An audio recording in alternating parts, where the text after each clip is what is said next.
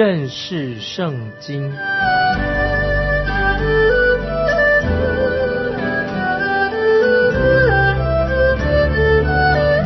认识上帝的话，把上帝的话带到全世界。本节目是由认识圣经机构和环球广播电台联合制作，欢迎收听。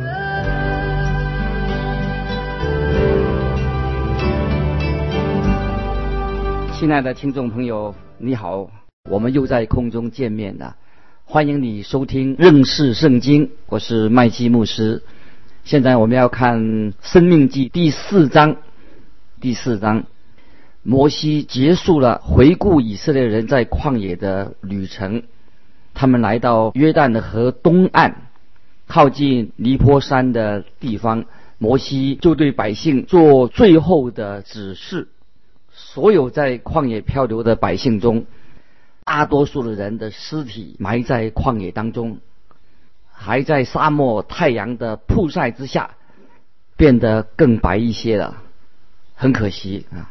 可是现在新的一代的以色列人，他们要准备进入神的应许之地，在他们进入应许之地之前，摩西他就回顾了他们旷野的经历，劝告百姓要遵守神的话。因为神非常的爱以色列人，爱他们。现在我们看《生命记》第四章一二两节，《生命记》第四章一二两节，以色列人呐，现在我所教训你们的律例典章，你们要听从遵行，好叫你们存活，得以进入耶和华你们列祖之神所赐给你们的地，承受为业，所吩咐你们的话。你们不可加添，也不可删减，好叫你们遵守我所吩咐的，就是耶和华你们神的命令。这个时候要告诉以色列人要遵守神的话，不只是听而已，而是要遵行。听众朋友，请注意，他们不可加添神的律法，也不可删减神的律法。神怎么说，就怎么去遵行。如果以色列人遵行了神的律法，就能够蒙福，但是根据历史的证明，就是一个民族在顺境的时候，他们却没有去遵行神的律法，没有一个人能靠着律法在神面前称为义。为什么不能够称为义呢？是因为神有偏见吗？神很独断吗？不是的，因为人本身他自己是有罪的。人会犯错，这个就是问题的所在。我曾经也指出，这卷书《生命记》是所强调的两个重要的主题，一个就是爱，另外一个就是顺顺服。爱和顺服是两个重要的主题。也许你不知道，爱是旧约圣经当中最重要的主题，爱非常重要。在《生命记》第四章，摩西就劝告新的一代的以色列人要顺服神的理由，哪几个理由呢？第一，神要保存以色列人，使他们人增加昌盛起来，使以色列人昌盛。在第一节就告诉我们，他们必须要遵行神的话，听从他的律例典章，好叫你们存活，得以进入那块地土，承受为业。顺服神是蒙福、蒙神祝福的唯一的基础。神要他们顺服，因为神要祝福他们。第二，以色列人要顺服神，表示他们向神感恩，向神感恩。我们来看第五到第八节，《生命记》四章五到八节。我照着耶和华我神所吩咐的，将律例典章教训你们。是你们在所要进去得为业的地上遵行，所以你们要谨守遵行。这就是你们在万民眼前的智慧聪明。他们听见这一切律例，必说：这大国的人真是有智慧、有聪明。那一大国的人有神与他们相近，像耶和华我们的神。在我们求告他的时候，与我们相近呢？又哪一大国有这样公义的律例典章，像我今日在你们面前所成名的这一切律法呢？神这样奇妙的祝福了他的子民，他们都应该借着顺服、顺服神，来表示他们向神感恩。第三啊，第三点，神的爱使他们甘心乐意的顺服神。在《生命记》第四章三十七节这样说：“因他爱你们的列祖，所以拣选他们的后裔，用大能亲自领你出了埃及。”这就是神第一次在圣经里面，他告诉他的百姓：神爱他们，神爱他们。从创世纪一开始，神就证明他本来就是爱人的，但是神没有说出来。这是神第一次自己提到神爱他的百姓。爱是神为人行事、为人做事的一个主要的动机。神已经拯救他们脱离了埃及地，还要为他们行更大的事情。那么，基础跟动机都是在于神爱他们，这是动机和基础。神的爱，这是我们每一个人都要了解的一个重要的事实。不管你是谁，神是爱你的。或许你并不一定常常能够感受到神的爱，这是因为我们的罪就像一把张开的伞一样，把神和我们隔开来了。虽然我们是罪人，神还是爱你，听众朋友，神是爱你也爱我。耶稣基督为我们的罪定死在十字架上，就证明了神对我们的爱。当我们接受耶稣基督成为我们的救主，我们就能够经历到神的爱。感谢神。我们可以经历神的爱。第四点，以色列民必须要遵守神的话，因为他们是属于神的。在《生命记》第十四章第一节这样说：“你们是耶和华你们神的儿女，不可为死人用刀划身，也不可将恶上剃光。顺服神是人生最优先的律法。人的本性是不爱神的，不愿意遵行神的话。”也是极端的反抗神。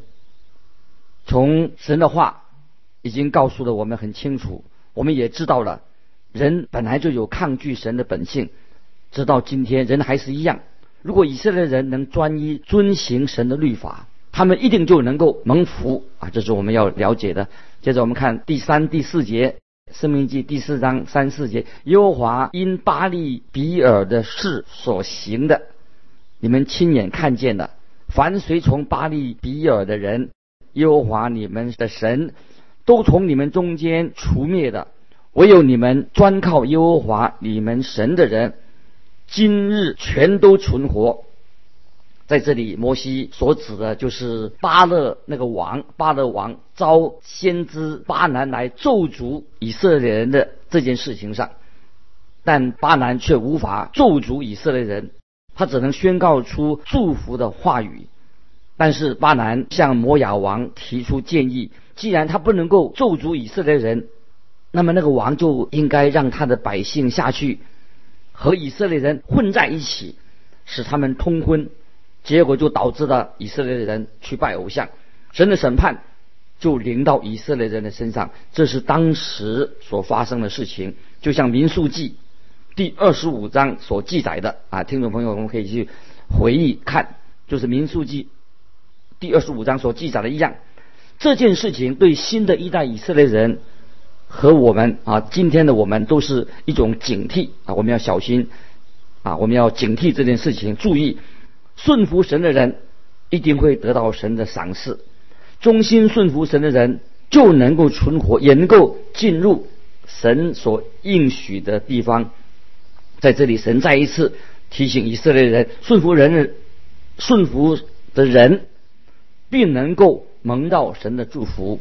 接着，我们看第四章第五节。第五节，我照着耶和华我神所吩咐的，将律例典章教训你们，使你们在所要进去得为业的地上遵行。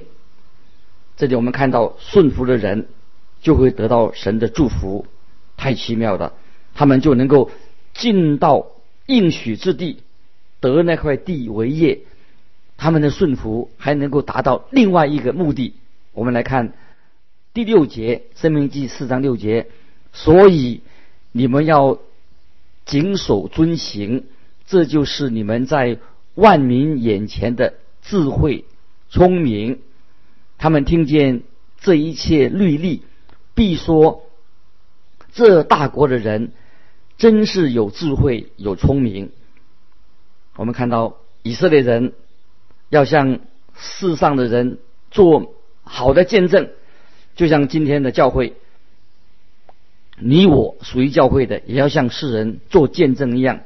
主耶稣这样告诉我们说：“你们往普天下去，传福音给万民听。”啊，这是马可福音十六章十五节，马可新约马可福音十六章十五节，主耶稣说：“你们要往普天下去。”传福音给万民听，这个命令对每一个信徒说的，对今天对你我说的，每个信徒基督徒，我们都应该参与，把福音啊传到世界的每一个地方啊，我们是福音的见证人。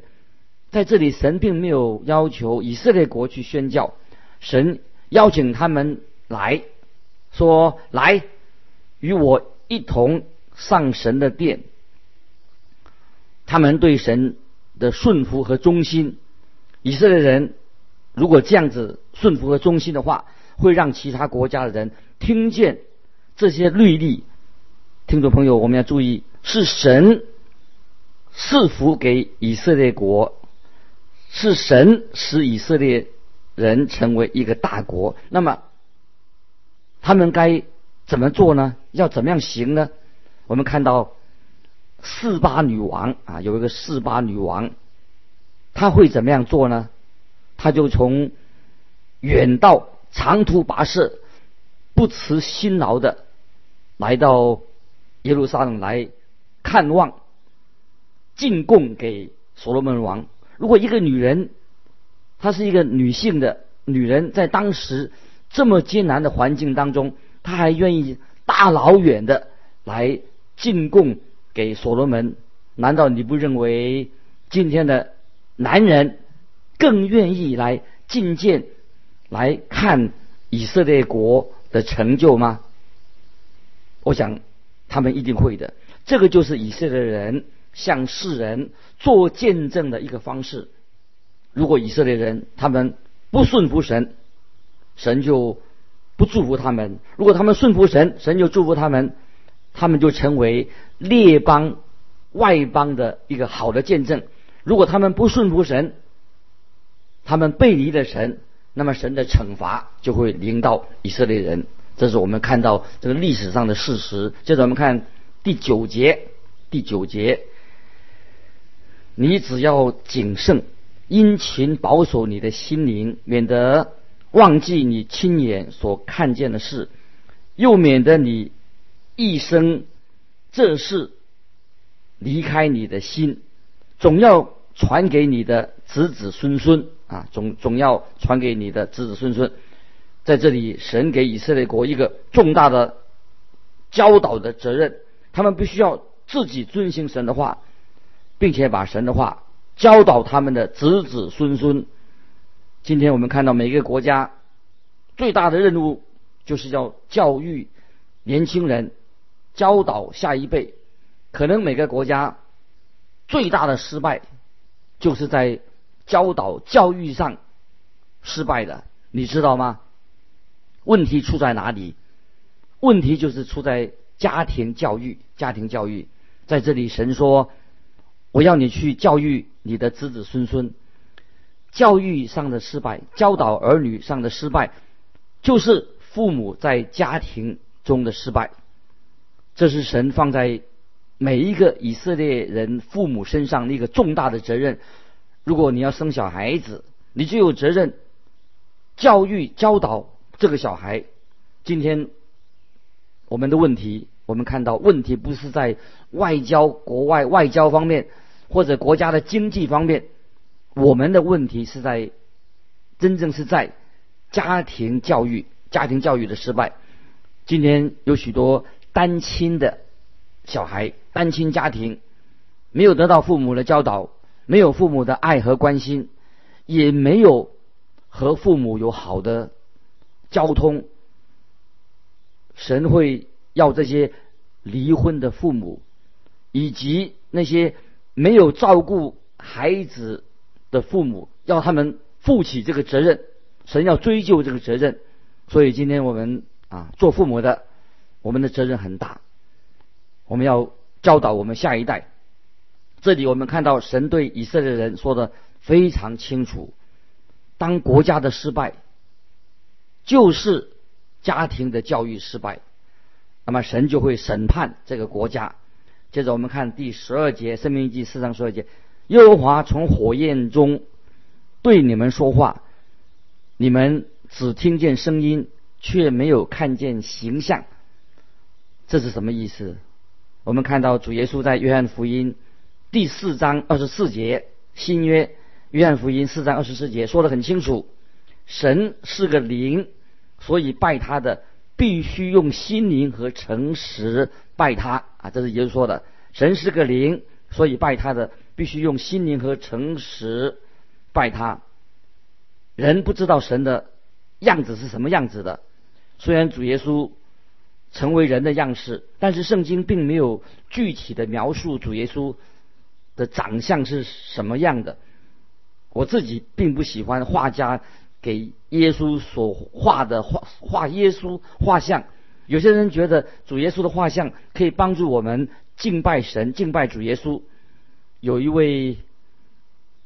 苏格兰啊，老苏格兰的一个评论家这样说：只有当一个人的心中失去了神同在的时候，他才会想到要画主耶稣的画像。啊，这个苏格兰一个评论家这样说：只有当一个人他心中已经失去了神的同在，所以他才需要想要画一个主耶稣的画像。那么今天我们需要主耶稣住在我们的心里面。而不是在一个彩色画布上面啊画一个耶稣的像，所以我们看到这一章的经文就是告我们告诉我们这个很重要这个永恒的一个真理。神当时给以色列人这些重要永恒的真理，一直到今天对你对我非常的适用在我们的身上，因为真理是永远不改变的。听众朋友，我们要遵行啊认识神的真理。接着我们看二十四到二十七节，因为耶和华你的神乃是烈火，是祭邪的神。你们在那地住久了，生子生孙就雕刻偶像，仿佛什么形象，败坏自己，行耶和华你神眼中看为恶的事，惹他发怒。我今日呼天唤地的向你们做见证。你们必在过约旦河德维业的地上速速灭尽，你们不能在那地长久，必进行除灭。耶和华必使你们分散在万民中，在他所领你们到的万国里，你们剩下的人数稀少。这一段话，这段经文很重要。要提醒我们，今天我们看到以色列这个国家仍然是作为世人的一个见证。很可惜，只不过是向世人他们所做的见证是什么呢？是他们不顺服神的后果，是这种消极的见证。因为他们不顺服神那个后果，看他们不顺服神，以色列人今天就散居到全世界的各地。听众朋友，你觉得是什么原因呢？就是因为他们做了神所禁止他们做的事情，他们违背了神的律法。我知道有人会说：“哎，他们现在不是以色列人，已经回到他们自己的土地上了吗？现在已经成立了一个国家了。”没错，他们是成立这个国家，但是他们仍然有许多的麻烦。如果神带领他们以色列人回到神所应许的地方，他们今天就不会遇到这么多麻烦了。今天的以色列国还仍然是受到神的惩罚，因为他们离弃了神。这是我们今天听众朋友要学习到的重要的教训。神一定会惩罚任何拒绝神的国家啊！我在这里强调，以色列人弃绝了神，所以神就惩罚他们。那么今天我们所学习到的教训是什么呢？神会惩罚任何拒绝神的啊一些国家子民。接着我们看三十节，《生命记》四章三十节：日后你们遭遇一些患难的时候。你必归回耶和华你的神，听从他的话。这是第一次提到末日要来的大灾难，末日要来的大灾难。所谓在末后的日子，就是指这是旧约圣经里面的专有名词，特有的一种名词。做末后的日子，是专指大灾难的时期要到来。神已经设定了一个条件。你必须归回耶和华你的神，听从他的话，这是一个条件。